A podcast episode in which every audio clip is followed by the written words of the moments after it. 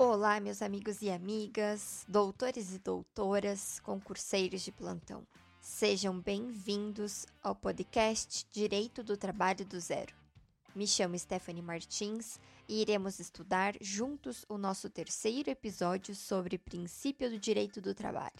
Antes de darmos início, eu peço para que você ative as notificações para ficar por dentro dos novos episódios. E sem enrolar, vamos começar pelo princípio da continuidade da relação de emprego. Pensando pela natureza do contrato de trabalho, e que o empregado, ao aceitar o emprego, tem como base para o seu sustento e estabilidade, as relações de trabalho, por regra, são consideradas como tempo indeterminado. Nessa linha, em regra geral, quando o empregado é contratado, o contrato é considerado por tempo indeterminado, em exceções é feito como um contrato a termo. Esse entendimento é firmado e previsto no artigo 29 da CLT. Vamos à leitura. Artigo 29.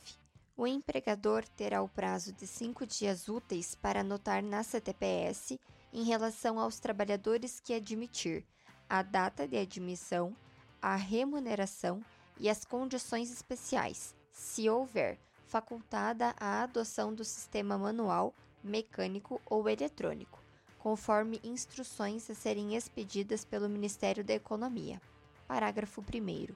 As anotações concernentes à remuneração devem especificar o salário, qualquer que seja sua forma de pagamento, seja ele em dinheiro ou em utilidades, bem como a estimativa da gorjeta, ou seja, é na hora de realizar a admissão e anotação na carteira que deve ser anotado a condição especial do contrato, sendo por tempo determinado ou experiência.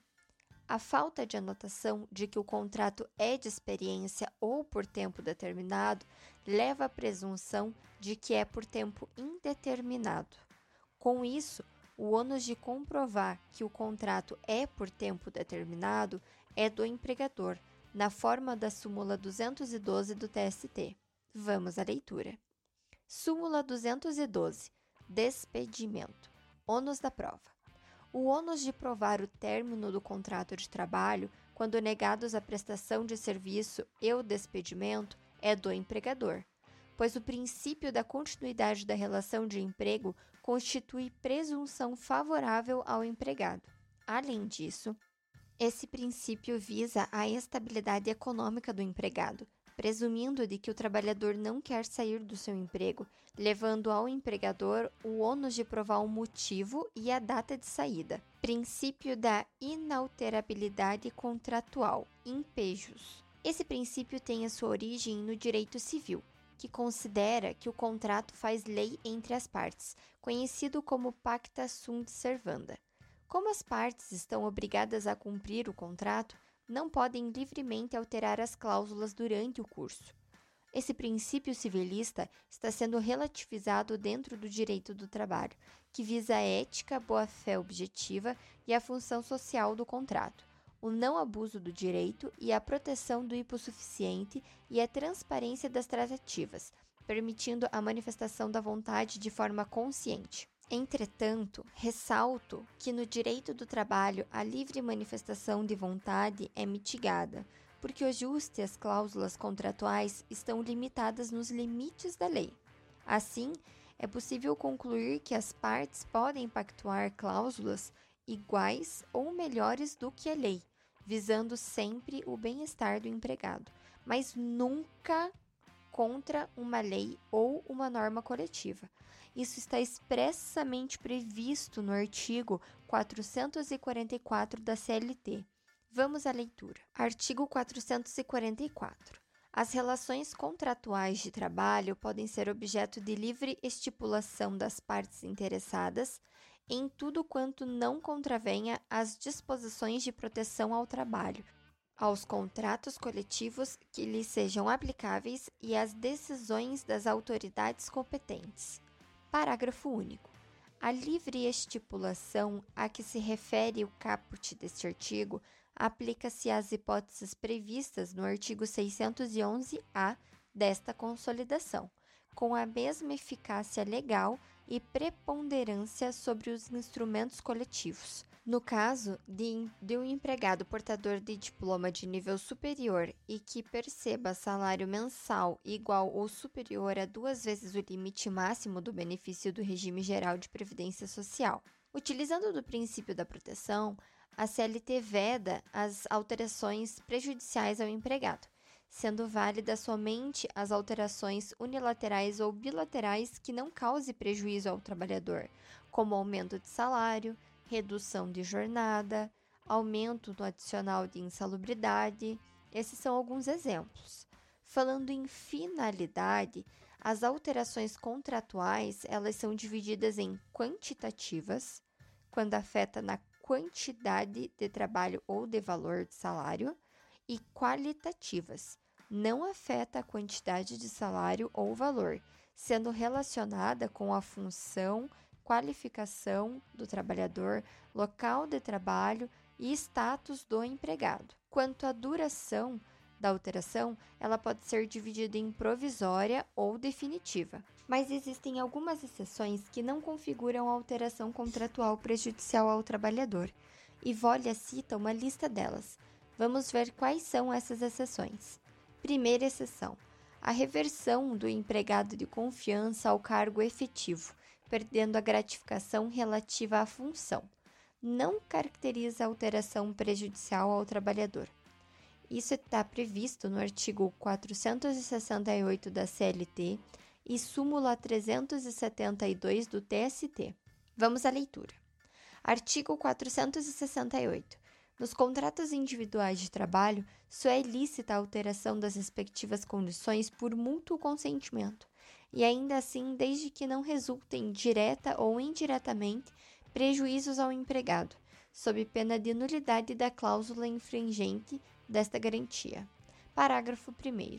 Não se considera alteração unilateral a determinação do empregador para que o respectivo empregado reverta ao cargo efetivo anteriormente ocupado, deixando o exercício da função de confiança.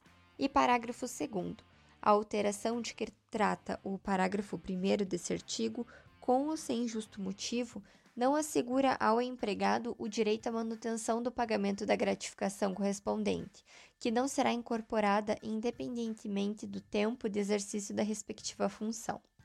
Súmula 372 do TST. Gratificação de função, supressão ou redução. Limites. Inciso 1 percebida a gratificação de função por 10 ou mais anos pelo empregado, se o empregador, sem justo motivo, revertê-lo a seu cargo efetivo, não poderá retirar-lhe a gratificação, tendo em vista o princípio da estabilidade financeira. Mantido o empregado no exercício da, da função comissionada, não pode o empregador reduzir o valor da gratificação. Segunda exceção: transferência unilateral para o trabalhador que exerça cargo de confiança ou contrato com cláusula explícita ou implícita de transferibilidade ou de qualquer empregado em caso de fechamento de estabelecimento, previsto no artigo 469. Vamos à leitura. Ao empregador é vedado transferir o empregado sem a sua anuência para localidade diversa da que resultar do contrato, não se considerando transferência a que não acarretar necessariamente a mudança do seu domicílio. Parágrafo 1. Não estão compreendidos na proibição desse artigo os empregados que exerçam cargo de confiança e aqueles cujos contratos tenham como condição implícita ou explícita a transferência, quando esta decorra de real necessidade do serviço.